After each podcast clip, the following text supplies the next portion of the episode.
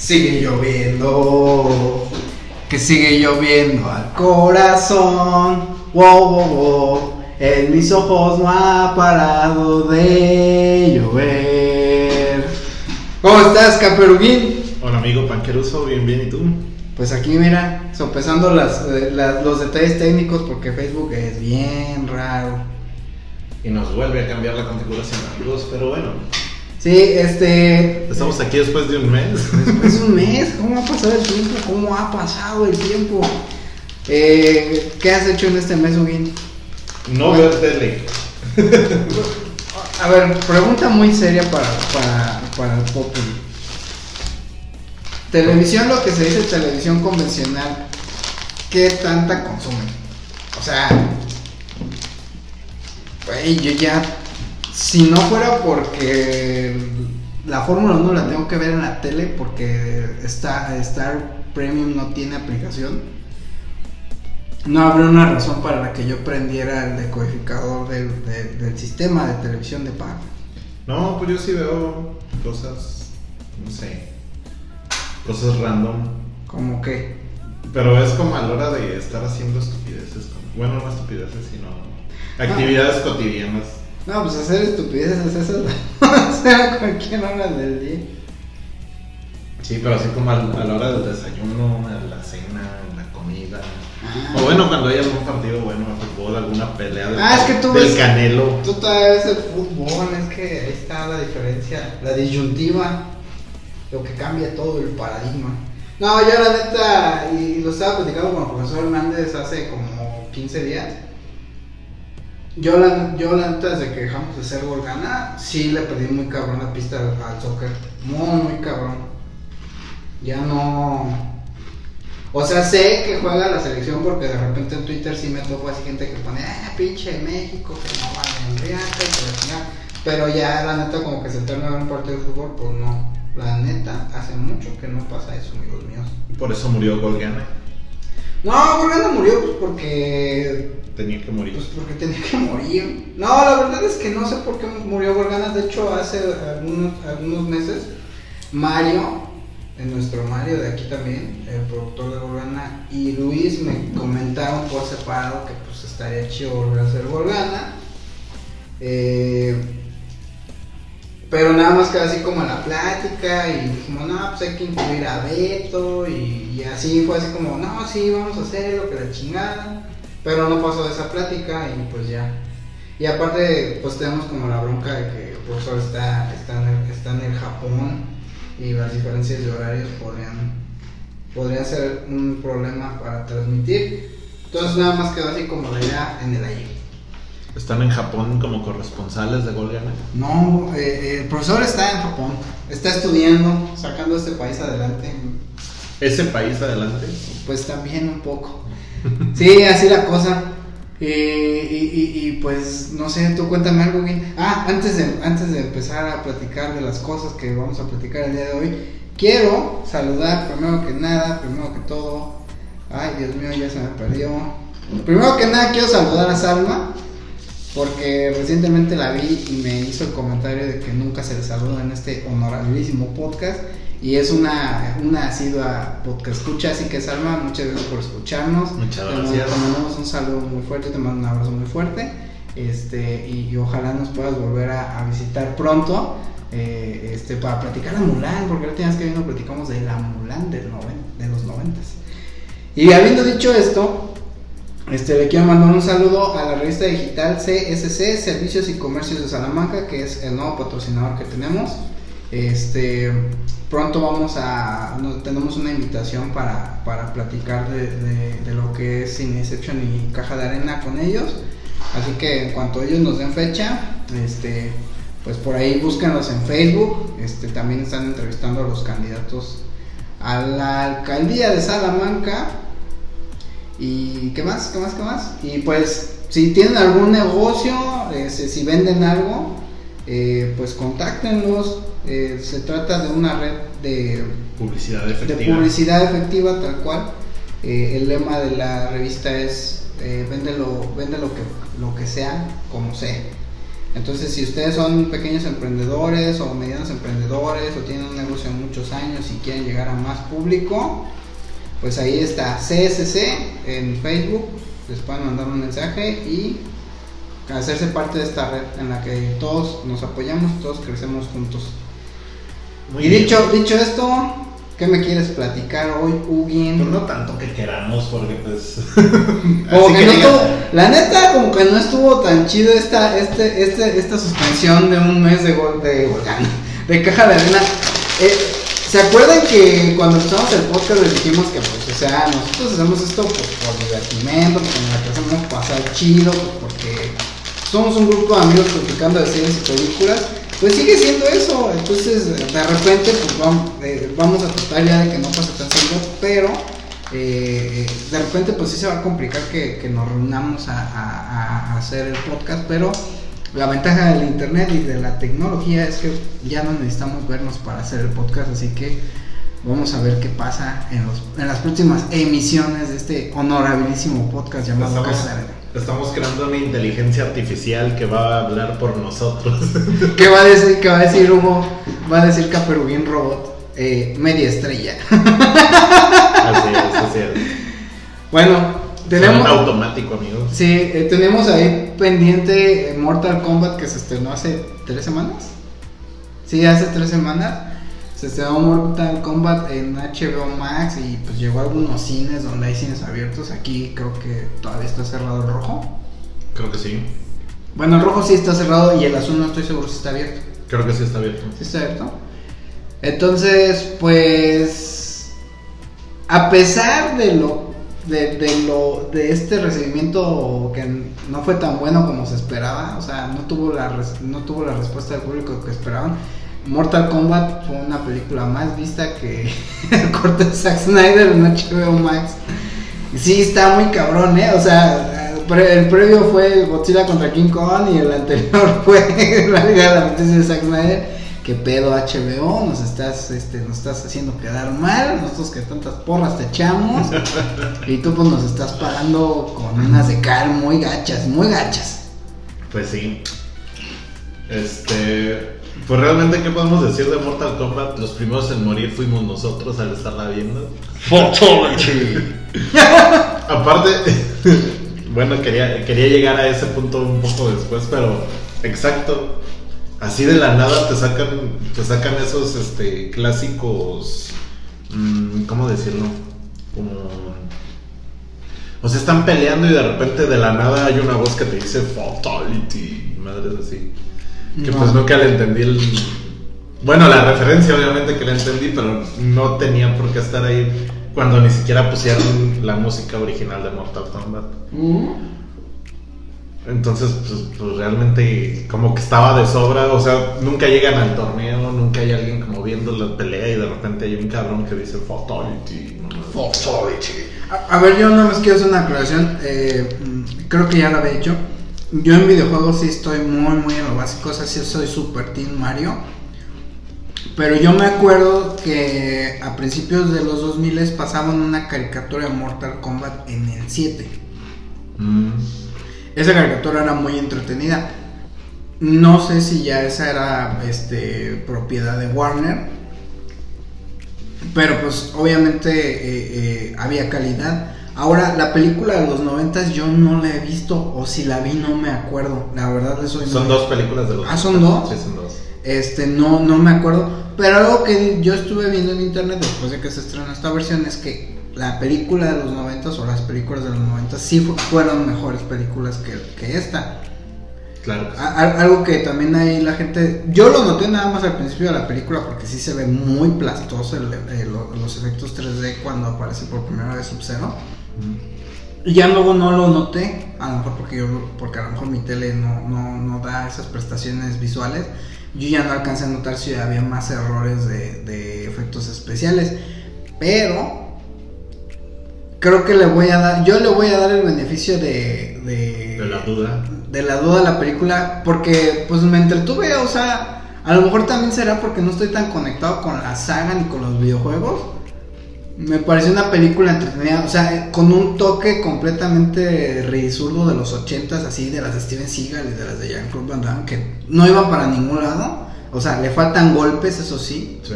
para hacer un clásico de acción de los ochentas.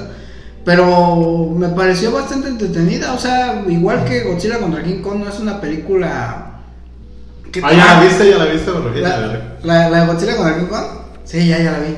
Eh, me parece que son películas que realmente no te proponen nada más que el, más que el puro hecho de, de entretenerte. Y, y antes de que caigamos en esto de, no, pero es que todo el mundo se queja de, de Rápidos y Furiosos. Sí, güey, pero Rápidos y Furiosos estaba bien cuando eran dos, güey, cuando eran tres, cabrón. Es más, yo al cine fui a ver hasta la cuatro. Pero ya la quinta, ya que empezaron a hacer eh, estas suertes de que se robaban las cajas fuertes, pero la caja fuerte de la grande del banco en Brasil y, y el salto de, el salto este de, de eh, o sea, ya, o la roca partiendo paredes con Vin Diesel, o sea, ya ahí ya me perdí porque si bien son cosas para entretener, empiezan a en lo muy absurdo, como ahora que se estrenó el trailer de la última que ya van a volar, güey, o. Godzilla contra King Kong me parece que es un- una pieza de divertimento, pues para entretenerse y para no quererle buscar este eh, conceptos cinematográficos como le podemos encontrar en una película de Scorsese o, o al Ciudadano Kane o, o estas críticas políticas que tiene Paddington sobre el Brexit, ¿no? O sea, pues este cine es para que lo veas, para que veas los golpes, para que te entretengas, no para, no para crear una conversación más allá de, de, de, de, lo que te puede dejar esa película, más que de entretenerte. O sea, probablemente si se hubiera estrenado en, todo la- en todas las salas de cine del mundo, le hubiera ido mucho mejor que solo haber, habiendo estado en HBO Max. Pero, Se- seguramente, porque sí, este, o sea, sí levantó esa atención, sí nos hizo voltear a verla, o sea, la íbamos a ver porque a fuerza la, la teníamos que ver, pero pues, realmente no, no, no está muy buena, a mí no me gustó. La verdad es que sí creo que las de los 90 son mejores y de hecho como que como que quiere rayar, como que se quiere regresar a como nos contaron esa- esas películas de los 90, pero al mismo tiempo como que quería proponer algo nuevo que nunca logra proponerlo. O sea, a final de cuentas cayó como en lo mismo y pues otra vez es una película de Power Rangers estábamos viendo, nada más que pues acá no hubo monstruotes, ¿verdad? Pero pues realmente eso. Los efectos, pues sí, de hecho sí son malones. Mm, en, algunas, en algunas tomas es más evidente. Y, y, por ejemplo, otra vez como en, en estos personajes eh, mí- místicos, ¿cómo, ¿cómo le podemos llamar? Sí. Es donde se nota más, obviamente, porque pues, están hechos completamente por, por computadora. Pero hay algunos efectos, lo decías bien, de- del hielo de Sub-Zero. En algunas se ve muy bien y en algunas se ve pésimamente mal. Mm. Mm, no sé qué otra cosa decir del elenco, por ejemplo. Mm, me agradaron algunos, pero algunos como que estaba muy forzado el diálogo. Por ejemplo, los de Jax, como que pues no, realmente como forzadón. También los efectos iniciales de Jax cuando todavía no tienen los brazos completamente desarrollados, también como que se ve muy chafa, ¿no? Esos brazos metálicos, robóticos, como de dron de, de Star Wars, se me figuraron. Mm, ¿Qué otra cosa como que no me agradó? Mm, En sí la historia en general, o sea, más o menos la historia sí entiendo el porqué, pero realmente se asemeja mucho a la historia de la de los 90. Igual al final pues nos terminan diciendo que va a continuar esto porque pues... mm, Ajá. Yo, yo creo que el más grande error que tiene Mortal Kombat es como lo mismo que le pasó a Zack Snyder, toda, toda la, todo su, su, su, su incursión en el, en el DC Universe. En una película quieren contar un montón de cosas. Ándale. Entonces pasas de que este güey estaba peleando MMA pues en un e- así en un evento amateur a que los está persiguiendo Sub-Zero eh, a Elia Jax y, o sea, va en una su- sucesión de eventos súper rápido. Y luego cuando llegan al templo, al templo cuyo nombre no recuerdo, eh, eh, y aparece... Del rayo, Ajá. algo así. Eh, eh, no, yo iba a decir que aparece este Raider. Ahí, otra- ahí es un parón bien raro la película y ya de repente te quedas así, güey, ¿qué? ¿Qué? O sea, ah, Sí, porque los ponen a entrenar. me, me- Porque todavía no están desarrollados completamente. Y no me acuerdo cómo le llaman a su poder interior.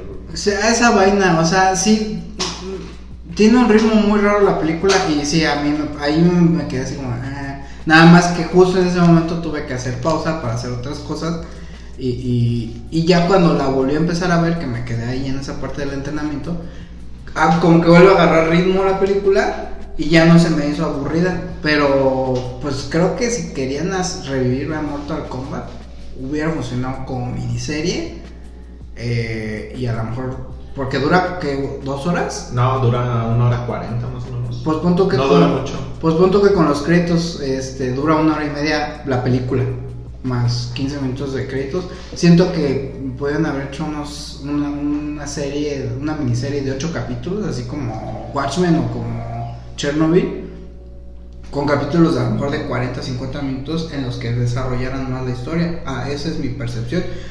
Si va a haber una secuela y a lo mejor la secuela ya se ponen las ideas más plantadas, puede ser que ya funcione mejor, pero ahorita de, de momento, pues no, no, no cuenta mucho y lo que cuenta lo cuenta muy rápido. Sí, de hecho también los golpes están como muy rápidos. De hecho, la- los mejores golpes creo que son como en el, en el entrenamiento. Y por ahí hay otra pelea buenecilla y ya. Porque realmente no, no hay buenos golpes tampoco. Hay personajes que de repente apenas están apareciendo, como que apenas, este, o sea que tú esperas que vayan a ser fuertes y de un pinche movimiento los acaban. O sea, muy- ¿Cómo se llama el del cuatro brazos? Mm, este es Goro, el príncipe Goro. Pues ese güey se murió bien rápido y según, según yo tengo entendido en los videojuegos, pues es uno de los chidos, ¿no? Sí, no, es que en realidad los golpes duraron muy poco. O sea, si yo no estoy mal, faltaban como 25 minutos y, de la película y ya es cuando empiezan los golpes, entonces realmente no hay mucho. Ajá. No hay mucho tiempo, entonces se va muy rápido. Y también un punto importante de lo que decías, o sea, si bien tú no eres un fan de Mortal Kombat, mm, ya sabes de qué se trata, entonces. ¿para qué regresas a platicarme toda la historia? Mejor ya métete directo en, en lo que son los personajes y, y pues continúa platicando tu historia que quieres dar a entender, porque pues se centran en un personaje que ni siquiera es, es central y todo como para explicar el final y para que tenga congruencia tu final de que de repente aparece su antepasado y es el que se pone a pelear con este cabrón. Entonces realmente como que Esa no. parte de Scorpio yo no la entendí. O sea, sabía que era Scorpio porque pues traje amarillo. y- pero pues, ¿qué? fue así como, fue así como Batman contra Superman cuando Bruce descubre que hay otros 3, 4 cabrones más aparte de ellos. Y, ya los tiene bien identificados. O sea, sí, esas cosas que ahora se basa en otro parámetro. O sea, esas cosas que hace mal Zack Snyder, en qué otras películas estar encontrando. Y, y- y esos errores de narrativa que tiene Zack Snyder los tiene eh, desafortunadamente Mortal Kombat. Pero la diferencia es que Batman contra Superman dura dos horas y media. La película del cine duró dos horas y media más 15 minutos de créditos. Y acá la película dura una hora y media. Entonces esos errores se vuelven todavía muchísimo más evidentes. Pero, pero yo como, como medio fan de, de- de los personajes, porque realmente pues, no, de la saga de juegos no soy fan, eh, eh, me parece una película entretenida que como propuesta para pasar el fin de semana está bien, pero así como para quererte contar algo más desarrollado, no, la uno no. Si esta es la primera película, no funciona. O sea, No, quédense con la de los 90, está, está mejor contada. Pero Está bueno. más interesante. ¿Me quieres dar panquecitos Ugin? Pues la verdad no quisiera, pero yo creo que sí es. Pero pues, eh, ya que. Yo creo que sí es como un medio panquecito. Vamos a dejarlo en uno. Bueno, yo le voy a dar. eh, madres, güey. panquecitos. Es que Sí, sí no, es sí mala. está. Sí, tiene, sí, tiene, sí, tiene muchas cosas que le fallan y que quedan a ver, pero bueno. En fin, eso fue Mortal Kombat. Ya sabemos que es un rant super pasado de moda porque se estrenó hace tres semanas, pero pues que quieren. Eh, somos personas trabajadoras que trabajan honestamente y que hacemos esto por divertimento. Así es, amigos. Eh, Ténganos paciencia.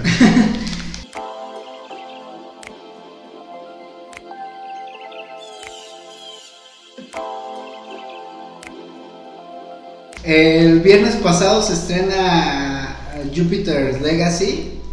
Eh, yo La lo- novela de Júpiter. La novela de Júpiter, así como lo ven ahí en el menú del día.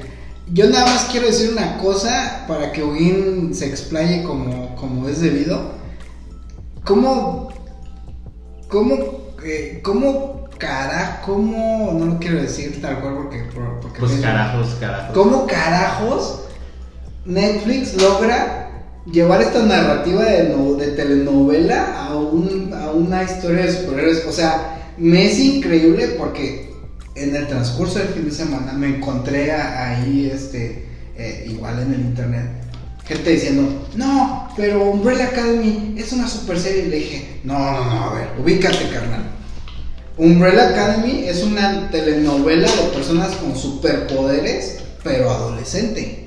Es un dorama, eh, en el estricto sentido de la palabra es un dorama, eh, para los que no no se ubiquen. El dorama pues es una telenovela coreana, japonesa, o sea, es un melodrama oriental y, y más o menos en esa tónica está Umbrella Academy. El cómic, bueno, la novela gráfica de Gerard Way, pues sí está un poquito más este, sombría, pero tampoco no, o sea, es un drama juvenil tal cual. Y el legado de Júpiter... Crepúsculo eres tú. Más o menos, sí, más o menos por ahí va la onda. Y pues la neta, Jupiter's Legacy, pues es una novela, o sea, se suponía que Netflix la propuesta que traía con esta serie era hacer una competencia de Boys, que la segunda temporada de The Boys no es tan fuerte como la primera, pero no, pues Jupiter's Legacy no le llega ni a la segunda de The Boys y, y no, no, no, o sea, me hace cuestionarme quién era el creativo detrás de los Defenders en Netflix. ¿Era Marvel? ¿O había una persona en específico que fue la que desarrolló ese, ese, ese mi- mini universo de superhéroes? Porque pues, Daredevil, aunque era el Batman rojo, estaba muy bien hecho, estaba muy bien contado. Aunque tenía drama, pues era una, era una, era una serie de superhéroes. Y, y igual Jessica Jones a mí no me gustó porque esa sí parecía más novela. Esa no la vi para nada. Eh, eh, esa sí parecía más novela, pero aún así estaba más cercana a lo mejor a la ley y el orden, si tú gustas hacer una comparación, que a una telenovela mexicana. Pero bueno, eh, eh, de repente mm, me estrenan Jupiter's Legacy vendiéndomela como que es la respuesta de Netflix a The Boys y pues no, o sea, no, no están, no están ni en la misma conversación. De verdad, de No. verdad, de verdad, no entiendo cómo, cómo Netflix apostó este estreno a, la, hacerle competencia con The Boys. O sea, no veo forma en la que hay un paralelismo en el que los dos entran en la misma semántica, la neta no. No- o sea, como, como que intentaron tener una narrativa similar, pero pues no lo lograron definitivamente. No, no me puedo explayar completamente con, No, déjate con la ir. novela de Júpiter. No, lo que pasa es que no la he terminado de ver, solamente No, he visto dos capítulos. pero de lo que has visto, Pero, o sea, ¿en dónde quisieron como compararse y así como decir, ay, crear este expectativa? Pues en el momento en el que el capítulo 1, pues matan a dos, tres cabrones. Y, y el niño bueno, pues le parte su madre al malo, matándolo, que pues se supone no lo debe de hacer, ¿verdad? Porque pues él es el bueno. Pero a partir, de, a partir de ahí, el segundo capítulo, qué puta hueva. De verdad, qué perra hueva. Y pues no sé si cabe mencionar, de por sí siempre estoy diciendo aquí que todo me parece una copia de la Liga de la Justicia, pues incluso este... este es eh, Justice Society of America, la de Alan Scott y, y- Y el, no, y el malo este que matan, el Black... Black ¿Cómo se llama? Black... Eh, bueno, ese güey es un Darkseid, o sea, Black Star se llama. O sea, nomás no le pusieron Dark Star porque pues hubiera sido muy directo el putazo, ¿verdad? Pero pues básicamente es eso. Eh, no, no, no sé por qué no pueden salir. O sea, el, el personaje principal tiene que ser un Superman a huevo. ¿Por qué? No sé. Pero como que lo tienen bien metido. No les voy a decir dónde, amigos, pero. No, pero ¿sabes qué siento? Que. que, que lo, voy a, lo, lo vamos a llamar Capitán Maravilla. Eh, eh, Capitán Maravilla. mm, Pienso yo que está más cerca del Capitán América que de Superman. O sea, la diferencia es que pues este güey güey tiene, hizo traje de capa. Pero yo lo, veo- lo veo más cercano al Capitán América que al Superman original del, de- del Action Comics. O sea, Pero en poderes es Superman. o Sí, sea, en poderes es a eso Superman. me refiero. O sea, La personalidad pueden ser diferentes. pero es, o sea, ese güey es la, la, la tipificación de los valores típicos americanos de, del American Dream. O sea, ese güey es, es más Capitán América. Obviamente, en, en la historia, pues está más cerca de, de- de Superman, de cómo es como superhéroe. Pero sí, el personaje está más cerca de Steve Rogers. Ahora, Winona Ryder, versión joven, si le hacen una serie a ella, o sea, una miniserie, creo que, creo que hubiera sido una muchísimo mejor apuesta de Netflix a hacer Jupiter's Legacy. O sea, y ya lo platicábamos con Titans. Titans, la primera temporada funciona bien, la segunda se cae un poco en ritmo, porque pues, empiezan a pasar muchas cosas. Pero da pie a que, a que Dick Grayson se tenga su serie en solitario como Nightwing y de repente aparecer en Titanes. Y Titanes lo puedes llevar más cerca de la Young Justice o de los Teen Titans originales que salían en Cartoon Network antes. Que a mí no me gusta esa caricatura, pero ya, eso ya lo expliqué. Podrían hacer eso y habría un área de oportunidad mejor. ¿Por qué? Porque, por ejemplo, Win y yo pues, ya somos unas personas más grandes. Este, Win más. Entonces, de repente, el drama juvenil de, de Titanes, eh, o sea, no, yo de repente sí digo, no lo veo tan necesario. Eh, algunas cosas del drama en The Flash, la serie, ya también como que... eh, eh. Y aquí el drama, yo, yo tampoco no la he terminado de ver, pero ya casi la Tú, terminaba. tú vas en el capítulo En 5. el capítulo 5. O sea, de repente es como mucho drama. O sea, sí es tal cual una telenovela mexicana. Es como si Telemundo hubiera hecho una, una, una novela de superhéroes con el presupuesto de Netflix. O sea, yo así lo veo. Porque, o sea, hasta lo ves lejano. eh, eh, de repente cuando hacen- hay, hay más brincos en el tiempo para atrás. O sea, te quedas, pues sí, güey. Y, y, y eso fue una de las cosas que mucha gente le criticó a, a Capitán América, el primer Vengador. Nada más que el detalle con Capitán América, el primer Vengador, era que tenían que establecer que ese Steve Rogers del universo cinematográfico de Marvel sí estaba en los 40 cuando él aparece. Entonces tenías que ponerlo ahí y tenías que contar la película pues con la narrativa del cine de los 40, 50. Pero a mí particularmente me funciona mejor el Capitán América, el primer Vengador, que la Jupiter's Legacy porque está muy, está muy, muy, muy, muy telenoveleada la, la serie. O sea, está... No, pues de hecho, o sea, era lo que yo les decía en el capítulo 1, pues digamos que tiene como ese brinco y dices va a estar gore este pedo, ¿no? Pero en el segundo capítulo, estoy de acuerdo que tengas que explicar de dónde salieron tus héroes o de dónde salieron estos personajes. Pero no me hagas esto, o sea, que te regresas y me estás platicando puras idioteces de que pues era... Paja, paja, lo que platicábamos con la Liga de la Justicia Zack Snyder. O sea, te echan paja para poder reinar los 40 minutos del capítulo. Y esto ya lo hemos visto varias veces con Netflix, que tiene, un, tiene una serie de ocho capítulos y resulta que cuatro son pura basura. Y, y en otros cuatro te pudieron haber contado bien las cosas. Y no pasa nada, también ya vimos la de, ¿cómo se llamaba la que era francesa? Que ya va a salir... A Sans Lupin. Esa. Ya va a salir la, la siguiente La temporada y, pues nos, los, nos lo contaron en cuatro, cinco capítulos, creo que era la primera temporada. Y pues la neta te quedas esperando muchísimo más porque dices, oye, está buena. En vez de que digas que pinche basura como, como esta.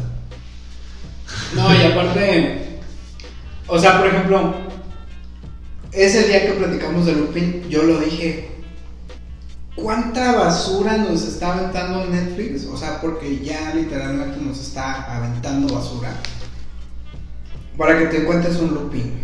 O sea, eh, desafortunadamente yo creo que Netflix México eh, nos está quedando de ver mucho.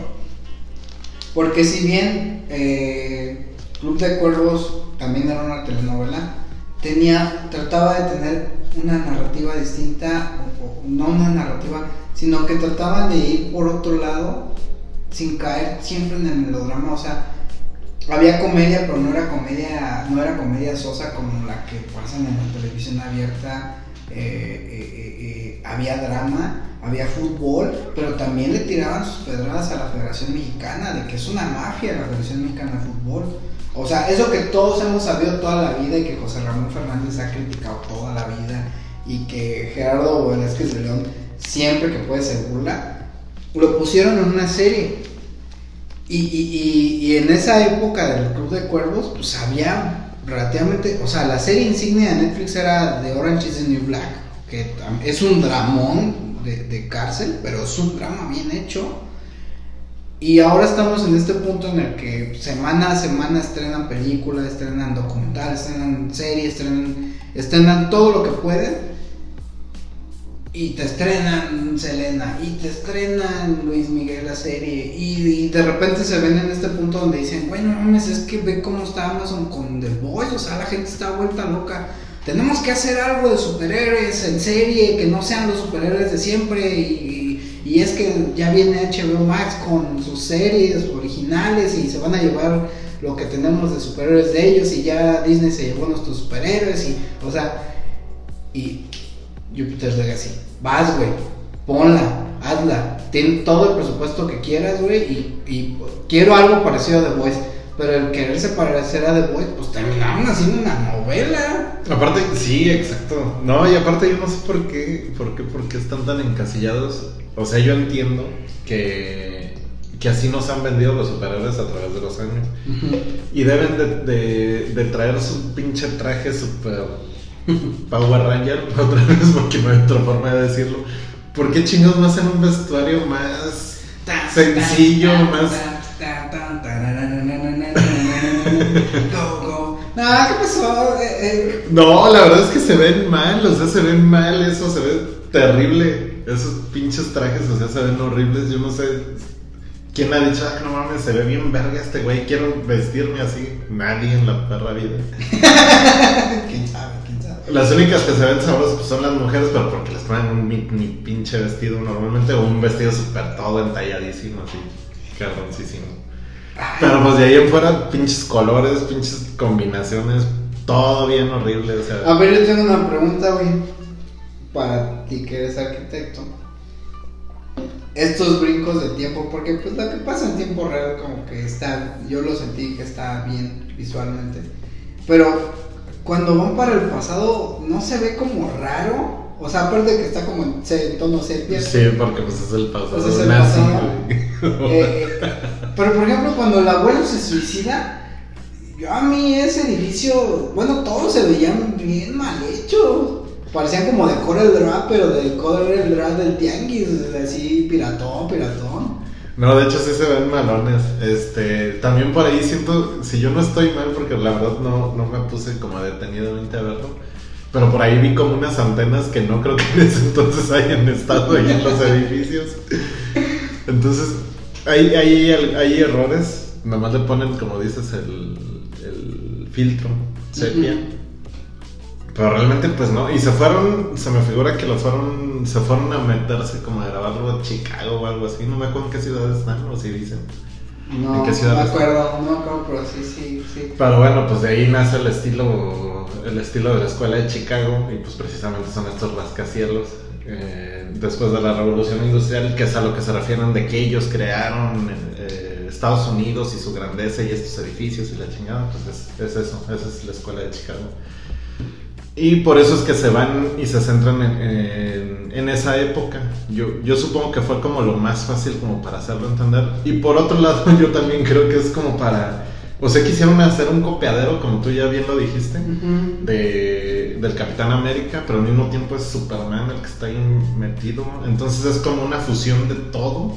Sí, una- es un, es un, este, un batido de esos, de los que se toma la gente fit. No, no, perdónenme amigos que ustedes que van al gimnasio y eso, pero, o sea, esas cosas que se toman para ir al gimnasio y después del gimnasio se ven todo menos tomables. No, y no sé, o sea, se me figura que tuvieron una, una junta y dijeron, oigan, a ver, ¿qué le funcionó a los Vengadores? Ah, pues esto, güey. ¿Y qué se te hizo padre de la Liga de la Justicia Superman? Ah, pues esto, güey. Oye, güey, ¿qué se te hizo? No sé, o sea, como que agarraron de diferentes historias y como lo que se les hizo padre, cool, y, y lo mezclaron y ya, sacaron esa historia. ahí.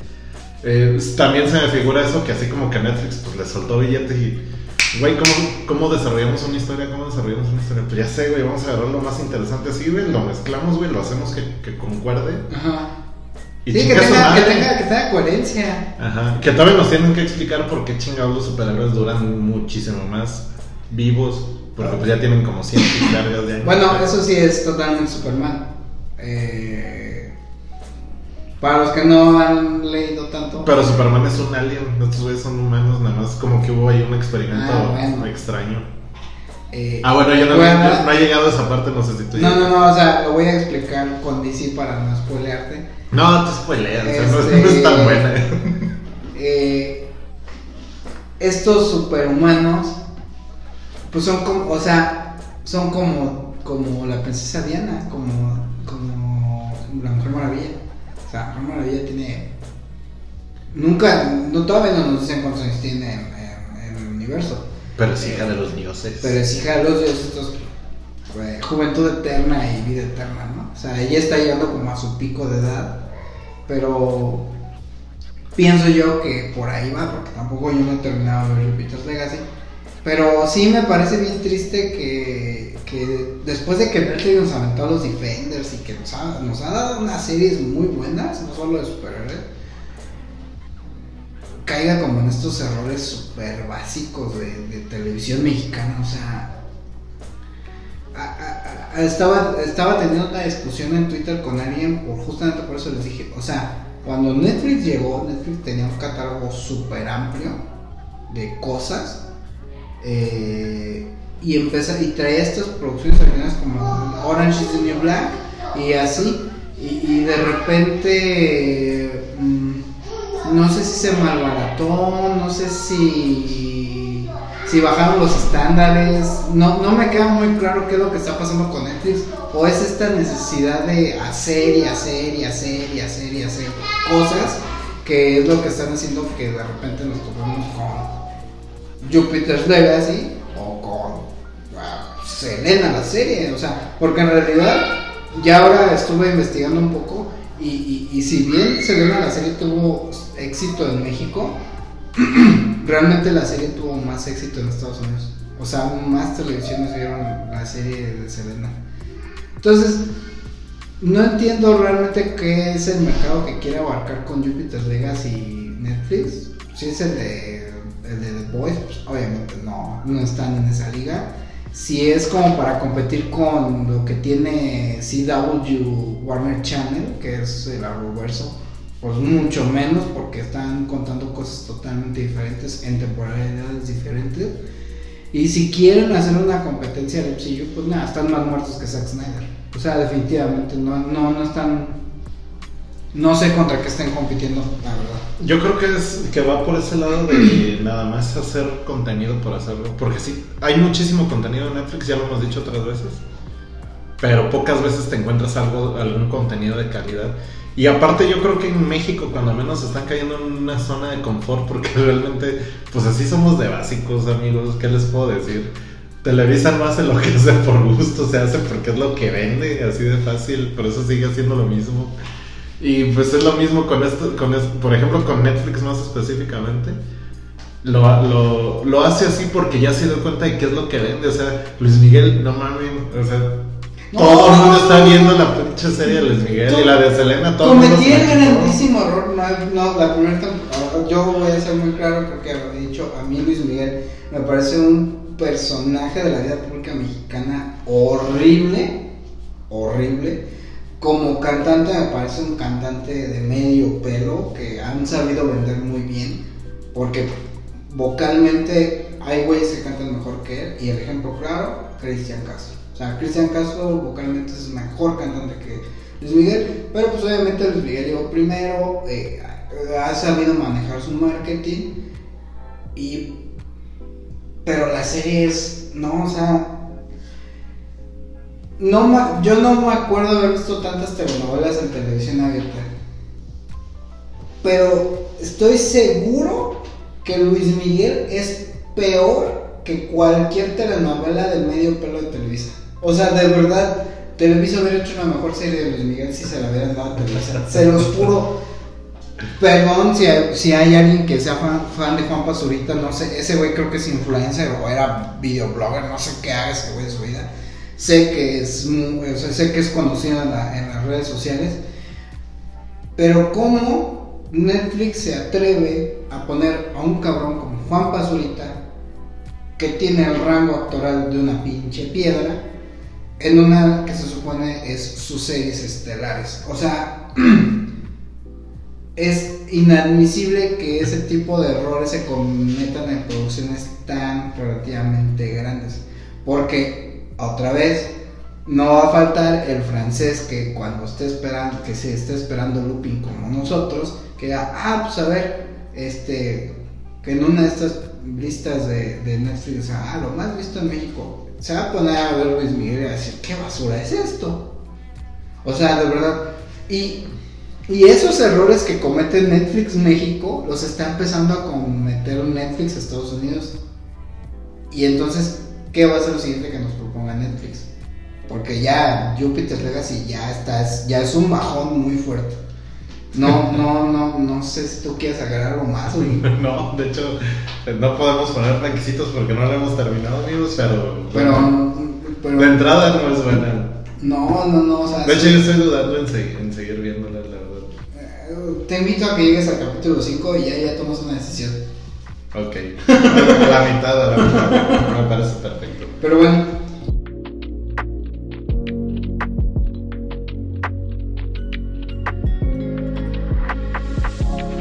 Y bueno, cambiando y siguiendo, cambiando pero siguiendo con superhéroes. Y hablando de que en todos le ponen Superman, pues sí, también en Invencible. El papá de Invencible es un Superman. Pero le cambiaron un poco, ahí sí. Si bien es el güey que vuela y está mamado, creo que no tiene rayos láser, o sí tiene rayos láser. Maldita sea. Entonces olvídenlo, amigos. pero, es, diferente, invencible. No, pues es que Omniman y, Homelander son. Son lo que realmente. O sea, hay un meme, o había un meme, que, decía, que era la foto de, de Henry Cavill con Superman, que decía lo que Estados Unidos quiere vender como sus valores. Y pues es Superman, pues uno tiene muy bien ubicado a Superman, bien portado, bien peinado, este, todo bien. Lo que Estados Unidos realmente es, pues era Homelander así empapado de sangre. O sea, creo que esa parte que, en la que se ha enfocado eh, Amazon, no sé si Netflix tenga una idea de para dónde quiere ir, pero por ejemplo, en The Voice se critica al negocio del superhéroe. En la primera temporada es como una crítica completamente social de qué pasaría si existieran estas personas o personajes superhombres en la vida real. Y se critica como a la industria del cómic también, ¿no? O sea, eh, Industries es una crítica completa pues, a Disney y al MCU. De cómo se quieren, de cómo quieren eh, eh, eh, meternos a los superhéroes hasta en el serial, ¿no?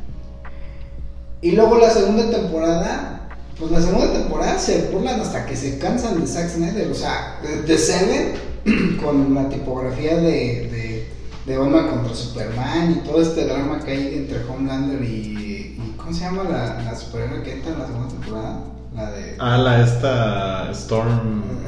Wild Storm, ¿no? Algo así se llama. Stormbreaker, no. Algo así se llama. Ajá. o sea, me parece que, aunque no es tan fuerte, porque esa es la palabra, o sea, la historia de la segunda temporada no es tan fuerte como la de la primera, que pues, termina con el asesinato de la presidenta de Bowling Street.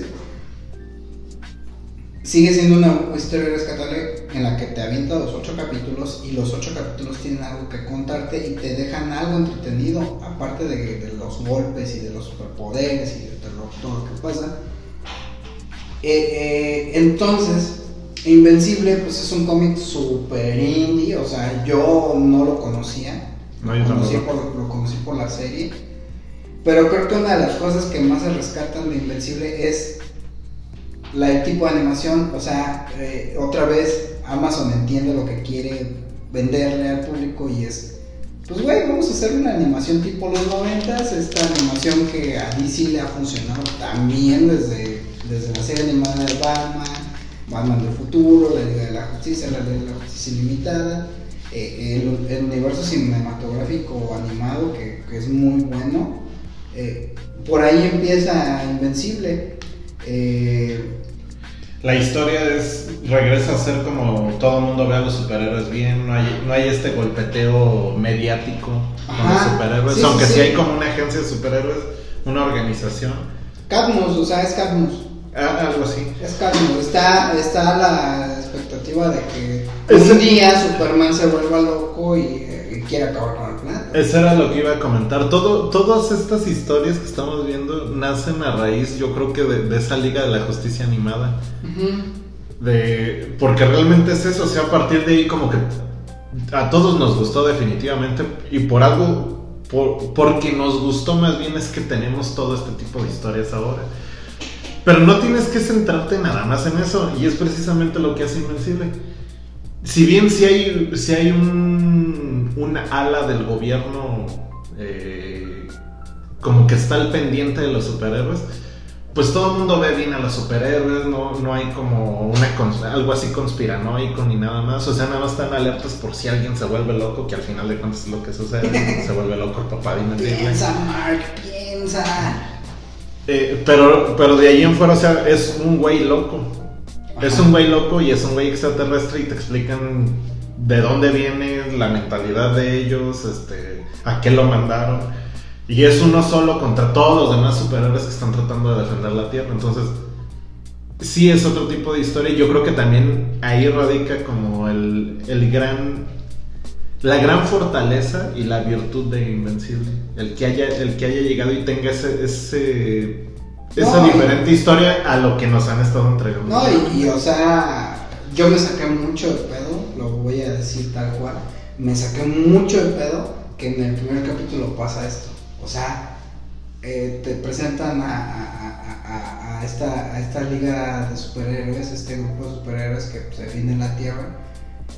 Y de repente van 20 minutos del capítulo que dura 40 y de repente Omniman nos empieza a matar. Y o sea, es muy gráfico, hay mucha sangre, es muy gore. Pero el capítulo cierra con Mark este, en la prepa, o sea, o sea, fue así como, güey, a ver, espérame, ¿qué pedo? Este, ¿Qué pedo? Está muy cabrón, güey. Y si bien, por ejemplo, es animado y los, los- las vestimentas también son muy coloridas, como los típicos superhéroes que nos ponen, pues al final de cuentas es animado, entonces como que no lo ves, no se ve mal. Que también tengo que hacer una crítica al respecto, porque desde mi punto de vista, aunque no sé desde cuándo salió Invencible el cómic, pero desde mi punto No, de el vista... cómic es creo noventero. ¿Es noventero? Sí. Ah, bueno, ahí hay, entonces a lo mejor fue al revés la, la copia, pero a mí se me figura mucho la, la indumentaria de, de Invencible, la de Mister Increíble. Ah, nah. Ya ves que Mister Increíble se supone que como en la juventud es eso, y a final de cuentas también trae como una I este güey. Es Invencible, trae así como la I en amarillo, creo que es. Pero Ah. bueno, eso nomás es un comentario. Sí, no, y, y- y es más, eh, creo que la gran virtud de Los Increíbles de Pixar era que siendo una película animada de Pixar de superhéroes en 2006, 2005, no me acuerdo qué año es, eh, contaban una historia súper compleja. O sea, si bien es una película animada, volvemos al ejemplo de, de Saw, le cuenta una cosa a los niños, pero le cuenta otra cosa a los adultos. O sea, e- ese me parece una- un, gran, un gran valor de la, de la película, que en la segunda película se perdió, en la secuela se perdió completamente.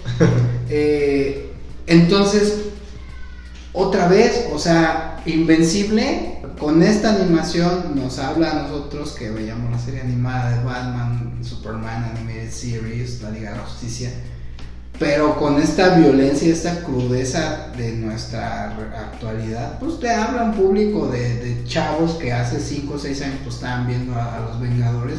Y pues llegas a una época en la que los Vengadores te parecen, o sea, los de, los de Disney, no los Vengadores del cómic, te empiezan a parecer pues burdos e infantiles, porque esa es la verdad. Yo lo dije hace un año, hace dos. ¿Cuántos se la última Vengador? Hace dos, ¿verdad? Hace dos.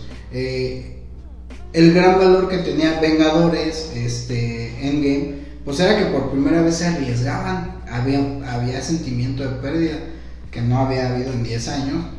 Eh, pues obviamente un público que creció con eso, que tenía 5 o 6 años cuando empezaron con Iron Man y que ahorita llegaron a la culminación de la saga del infinito, pues obviamente es un adolescente que está buscando algo más de cómics porque pues obviamente eh, no hay no hay una propuesta por parte de, del MCU porque pues COVID. Y de repente te avientan esto y pues te topas con el otro lado de los superhéroes con el que a lo mejor ahorita tú puedes hacer clic así como nosotros hicimos clic con Batman en los 90 y, y, creo que a mí me parece muy rescatable que Amazon no le tiene miedo a la violencia de los superhéroes. O sea, eh, algo que a mí me gustó, bueno, no, no voy a decir que me gustó, algo que me pareció acertado de Zack Snyder fue que le puso cierta crudeza tanto al Superman de Henry Cavill como a sus películas subsecuentes sin llegar a ser tan gráfico como lo llegó a hacer en 300 o como lo llegó a hacer en, en Watchmen eh, se, se, mesuró un poco, pero me pareció un acierto que llevara esa parte a, la Liga de la Justicia, que en los cómics lo hemos visto muchas veces, pero pues en el cine nunca lo habíamos visto.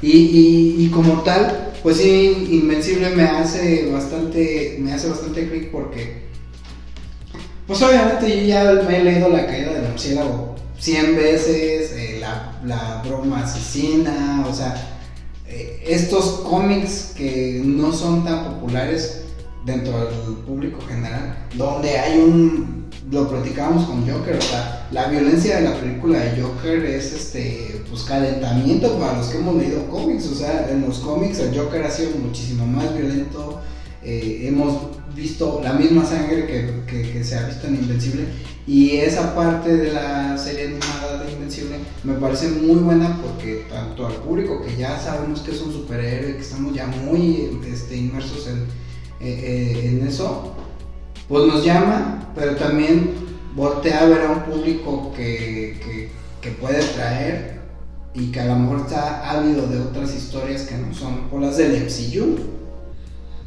Así. No, bueno, yo también lo que creo que sucedió, no estoy completamente seguro, pero también con esta Liga de la Justicia, eh, cambiaron los temas que se trataban en, las series animadas, eh, ya eran temas más serios, ya eran ya el nivel de complejidad para entenderlo era un poco más, más, más difícil, pues era mayor el nivel de complejidad. Eh, se trataban unos temas Sin embargo, todavía se cuidaba mucho como esta, esta parte gore, que de repente ya había unos golpes así como los dejaban medios muertos, pero no había todavía así como descuartizados ni nada por el estilo. Sin embargo, esa, esa barrera. esa barrera como que ahí se empezó a romper y es, y es que también yo creo que es mucho la influencia de... Porque esto ya lo veíamos en, en el anime, por ejemplo. Que fue donde todo el mundo así como, como o sea, ¿quién no vio de, nuestra edad de chicos los caballeros del zodiaco ah, y todo? Y es un matadero y es un sangrerío cabroncísimo.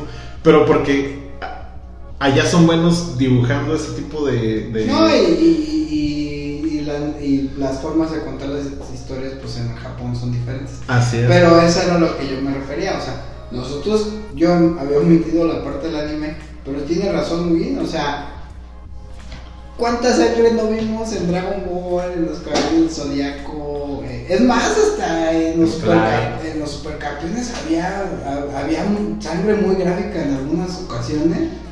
Eh, Y cuando lo ves en Invencible, en un cómic, en una forma de, de, de, contar historias muy americana, porque es muy americana la sí, forma sí, en, la que está, en la que está hecha Invencible, eh, pues obviamente te, te, te, trae, pues sí te trae nostalgia, o sea, yo no lo había visto de ese lado, pero ahora, ahorita que lo estoy pensando, pues sí, güey, estás muy acostumbrado a ese tipo de violencia.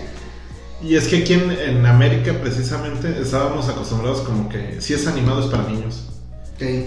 Y ahorita ya se dieron cuenta de que no, o sea, y- digo, no sé por qué teníamos esa idea de que si es animado es para niños si tenemos la revista vaquera, ¿verdad? Porque, Pero- nunca, nunca me he leído una bueno, pero al final de cuentas, o sea, como que lo teníamos en automático, ah, son caricaturas, entonces todo es para niños. Y ahorita ya nos dimos cuenta que no, también tienen una clasificación y que pueden ser de cualquier género. Entonces, yo creo que ahí es donde está el, el cambio. Y sí, a, a final de cuentas, yo creo que lo iban haciendo bien y no sé en qué momento le tuvieron miedo a hacerlo más, más, este, más gore, más, más, más para adultos, más... Y se frenaron Pues y sí. como que ahí la dejaron, pero ahorita pues nos, traen Invencible por parte de Amazon y resulta que es un hitazo. Mira, yo, yo pienso particularmente en el caso de DC, o sea, porque Marvel se murió en el 2000. ¿Cómo se terminó el, el Spider-Man? El Spider-Man animado se acabó con Spider-Man 3000. Ese fue el final de la serie. No, Pero se me hace que fue en los. O sea, la serie animada de Spider-Man de los 90 se acabó en el 2000 o en el 2001. Y ya de ahí no volvimos a ver nada animado relevante de ellos. Pues Porque salieron, los X-Men se acabaron antes que Spider-Man. salieron por ahí dos series, creo que es una de Iron Man y una de, de Wolverine. Ah, la anime, anime. pero No, pero esas son muy recientes. Esas ya existía el MCU como tal. Y- Eh, eh, entonces, ah, sí, porque están, de hecho, lo- los, los- las animaciones están basadas como en Hugh Jackman yo la verdad y en Robert Downey vi un par de Creo veces. que sí, la verdad. Eh, no eran buenas tampoco. Entonces, llega DC hasta la Liga de la Justicia Ilimitada y por razones que yo desconozco, que no he investigado, eh, se acaba. Y de repente tiran de Batman, que es ya una animación más cerca a la de los Teen Titans, pero era un Batman como muy queriéndose parecer mucho al de los 90, pero para niños. Y ahí fue cuando empieza DC y Warner a aventar las, las películas animadas. Entonces se vertieron en dos, en dos, en dos caminos diferentes, porque por un lado estábamos viendo El Caballero de la Noche Regresa y por el otro lado eh, estaban aventando Batman Brave que era un guiño completamente al Batman de, los, de la época de los cómics. O sea, era un Batman para niños. Este, que obviamente, por ejemplo, eh, Batman Brave Bold tiene la, tiene la saga de, de Batman Linterna Verde. Puta, son los dos mejores capítulos de la serie. Bueno, no, tiene, tiene también porque tiene un guiño a, a, la pelea de Batman contra Superman en el Caballero de la, de la Noche Regresa. Pero está, eh, hace esto que hace Invencible, o sea, pone esas cosas del, del cómic clásico, pero te las pone para que lo enganches con una generación nueva, o sea, niños que nacieron 20, 25 años después del Caballero de la Noche Asciende, que obviamente no habían leído el cómic y que no lo conocían, pero que les hace mucha lógica cómo está narrada la pelea de Batman contra Superman, porque sin ser tan gráfica, pues es Batman peleando contra Superman. O sea, son los dos más grandes o tal vez los dos más famosos. Mm, a discrepancia de cada quien. Eh, y eso mismo lo está rescatando Invencible. O sea, nos está dando nuestro tajo de nostalgia, pero también hay que llegar a un público más, más joven. Así es, así es. Pues Invencible bien, la verdad. Eso sí está recomendable. Sí, ya, ya firmaron por temporada 2, temporada 3. Esperemos que no se caiga esto, que no se nos caiga el negocio encima. Pero bueno, Que por cierto, ahorita nada más comentando, creo, voy a investigar, pero por ahí como que vi que ya va a salir las chicas superpoderosas live action. sí. ¿Sí? Sí. Ok. Pues a ver qué tal. No, Pues- no sé qué esperar. Eh, es que mm, CW tiene una idea bien rara. No sé si es cuestión de Warner o de CW, porque las chicas superpoderosas son de Cartoon, Son de no Cartoon son de. DC. No. Pero el cómic que hay de las chicas superpoderosas, pues lo edita DC. Pero la historia original es de Cartoon, es un original Cartoon Network, igual que, que el laboratorio de Dexter. Eh, pues quién sabe. No, no, yo la neta me espero como que va a ser tipo Sabrina. ¿Mm? Es como una historia muy teenager. Pues sí, Pienso, sí puede ser, puede ser. Pero quién sabe. Pues ya Eh, estaremos al este, pendiente, amigos. Panquecitos para Invencible. Ah, fíjate que eso no lo había pensado. este, ya se acabó la primera temporada. Ya, ¿no? ya, Sí, ya. No, entonces ya podemos dar ya paquecitos. ¿No lo has terminado de ver? No, sí, sí, ya la terminé. Piensa, Mark, piensa. Mm, yo creo que ah, va espera, bien. espera, espera. No ha sido O sea, excelente, espera, pero espera, va- espera, va antes de que de estos banquecitos, o sea, esa, esa escena, eso cómo termina en esa escena de violencia, de sangre tan gráfica, esta pelea eh, eh, haciendo, haciendo esta, esta, esta, no, pues no es guiño, sino, pero sí es una cosa como de complejo de Edipo. eh, y que lo remata Omniman haciendo este chiste de piensa, Mark, piensa. O sea, ese tipo de cosas para, para alguien que escribe, para alguien que hace dramaturgias, está muy cabrón. O sea, muy bien ahí Amazon, ¿eh? Muy bien. Bueno, continuando con mis panquecitos. no se me ha hecho excelente, pero sí va muy bien. Yo creo que si no la cagan en la siguiente temporada, yo, yo les No, les- panquecitos para la primera. Ajá. Piensa en el. En en la, el en todo. la primera yo creo que sí se merecen cuatro, cuatro y medio, más o menos. O sea, no, no, no, no, no alcanza. No, no, no, no. A ver, no, creo que está un poco, pero sí, sí, sí va muy bien. ¿Qué, qué fue lo único que le- le has dado cinco panquecitos? Ah, no me acuerdo. Sí ha habido como dos, ¿no? Un, sí, una, un par de cosas de eso. Eh, Deberíamos de llevar un récord for the record. Eh, no, pues yo sí me quedo con 5. O sea, Sí. A mí sí me parece que la primera temporada es genial en todos los sentidos. Y no sé si tú la viste en español. La vi en dos, en los dos idiomas. Lo ¿Y, que pasa y es qué tal está en español? no está mal. ¿No? No. Le voy a dar una visita en español. Yo la vi solo en inglés, pero pues porque es J.K. Simmons como Omniman. Está muy cabrón ese pedo.